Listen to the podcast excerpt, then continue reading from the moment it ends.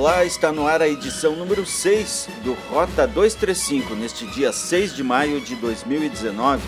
O seu noticiário da Rádio Hortências com informações sobre Gramado, Canela, Nova Petrópolis e São Francisco de Paula.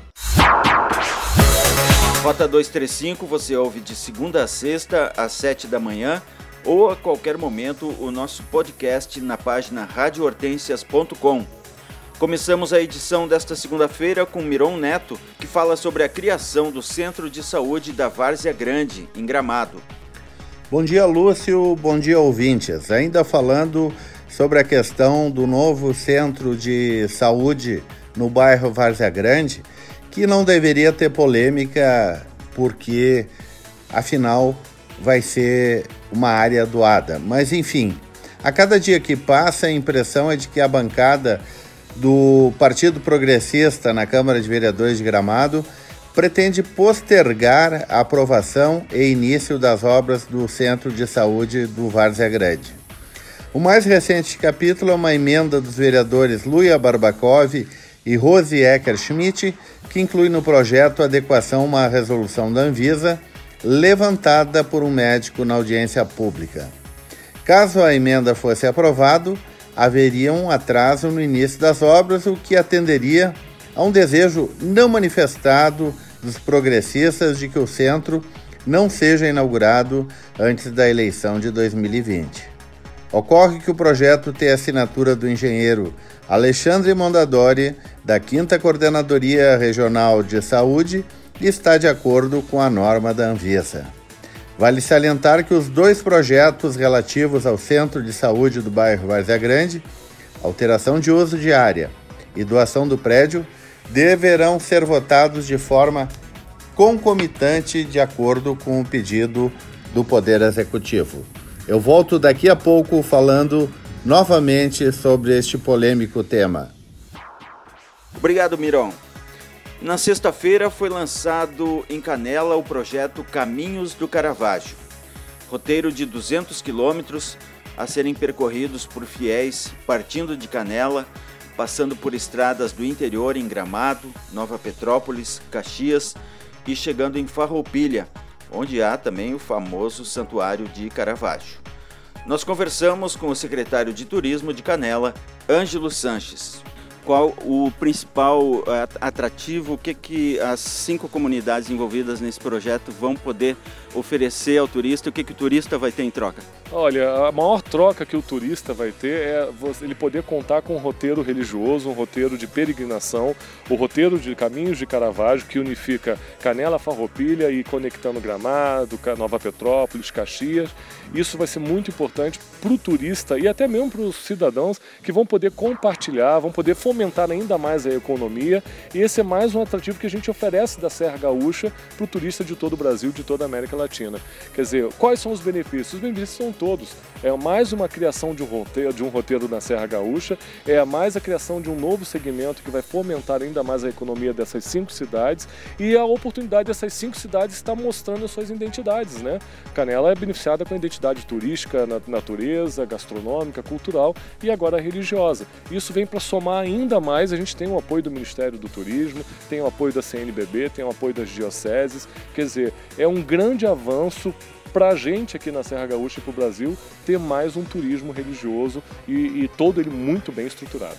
São 200 quilômetros. 200 quilômetros, passando por estradas lindas, maravilhosas e por asfalto também, por todos os lugares. E quando o senhor pretende fazer Olha, esses 200 você, quilômetros? Vou ser muito sincero, vai, vai demorar. Vai demorar. É claro que a gente vai fazer, vai acompanhando, vai fazer a pé esses 200 quilômetros olha, eu vou ter que pagar uma penitência muito grande por tudo que eu estou falando, mas vai demorar um pouquinho. Esses 200 quilômetros, eles são todos uh, perfeitamente seguros? Não, é... olha só, a, cada, cada prefeitura teve, cada cidade teve a preocupação de dar o melhor para o turista. Né? Claro que tem, tem situações e pedaços que são desertos mas todos eles vão ser identificados. E a tendência disso é que cada vez mais as cidades se preocupem na questão da mobilidade, da segurança, do conforto para quem está. Por isso que foi todo feito esse mapeamento, essa situação toda para dar essa segurança e esse conforto ao turista ou ao peregrino.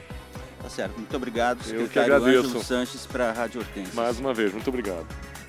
E o Caminhos de Caravaggio teve os seus precursores, liderados por Felipe Gremelmaier. É, vocês vão abrir, vão ser os pioneiros nesse caminho. É, qual é a, a previsão do percurso de vocês, que são 200 quilômetros a serem percorridos em 27 horas, mais ou menos, é mais ou menos, é. é. Qual é o, o, a estratégia aí? Na verdade é um, é um momento muito especial para o grupo também, para todo o nossa, nossa, nosso grupo de corrida, para as pessoas que estão envolvidas, porque é, hoje é o, é o pontapé inicial de um, de um projeto novo de turismo, de história, de religião e de tu, tudo aquilo que representa a nossa, a nossa região.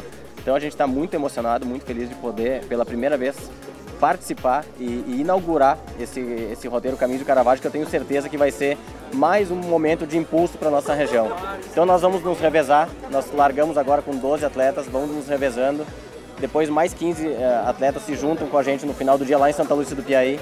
E aí a gente chega nos 27 juntos em Farroupilha amanhã, com previsão das 14 horas da tarde. Então, Tem parada para dormir? Não, não, é direto. Sim. Segue direto. A ideia é fazer em até 26 horas esse, esse percurso todo. A gente sabe que tem muita dificuldade no, no, no percurso, muita subida, estrada de chão, uh, escuro, mas a gente está preparado com muita fé.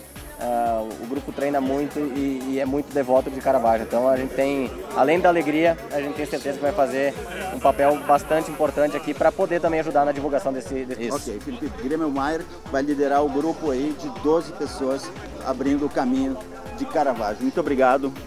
Obrigado pelo espaço. Lembrando que eh, o grupo liderado por Felipe Gremelmaier chama-se Fugindo da Genoveva. E agora voltamos com Miron Neto, que tem mais detalhes sobre o Centro de Saúde da Várzea Grande. Eu volto a falar sobre o tema do Centro de Saúde do bairro Várzea Grande, em Gramado. Dois vereadores do Partido Progressista já adiantaram que votarão favoravelmente aos dois projetos para a construção. A posição reflete o desgaste dos questionamentos junto aos moradores do bairro que aguardam a construção do centro, que, aliás, não terá custo para os cofres de gramado, já que o terreno é do município e o prédio será uma doação de empresas. Se levarmos em consideração que o centro custaria 5 milhões e 900 mil em janeiro de 2013, mais uma reforma que custaria 1 milhão conforme informado na época ao Ministério Público, mais uma correção pelo IGPM em torno de 2 milhões e 900 mil, estamos diante de uma economia de quase 10 milhões para os cofres do município de Gramado. Por que então existe alguém contrário a este projeto? Com a palavra, a oposição. Neste domingo foram celebrados em nove colônias, no município de Nova Petrópolis, os 100 anos do coro Canto Alegria. A principal atividade do Canto Alegria se realiza nas cerimônias fúnebres da comunidade, para levar consolo aos familiares enlutados. Nós ouvimos o regente Geraldo Boni. É algo sem explicação, porque 100 anos não é qualquer um, não é qualquer momento que isso acontece. Então é uma honra estar dirigindo esse coral, ao mesmo tempo que é, que é um compromisso também, né? E me sinto, sinto feliz poder dirigir esse coral que tanto se empenha por tantos anos é, trabalhando e fazendo a sua parte como cultura, como consolo em, em eventos é, fúnebres, né? Que é o que os principal que hoje que é a realização do, do acompanhamento fúnebre, que é a principal função desse coral aqui, porque sempre acompanha nas cerimônias fúnebres para para poder realmente dar o consolo e acompanhamento. É a celebração deste um século do coro Canto Alegria, de nove colônias. Ela foi tão bonita e nós colhemos um material tão legal por lá que vamos apresentar ainda nessa semana uma edição especial tratando só desse assunto. Fique ligado aí. Rota 235 tem reportagem, redação e edição de Lúcio Rezer e Miron Neto. Voltamos amanhã às 7 da manhã na Rádio Hortências. Um abraço, até amanhã.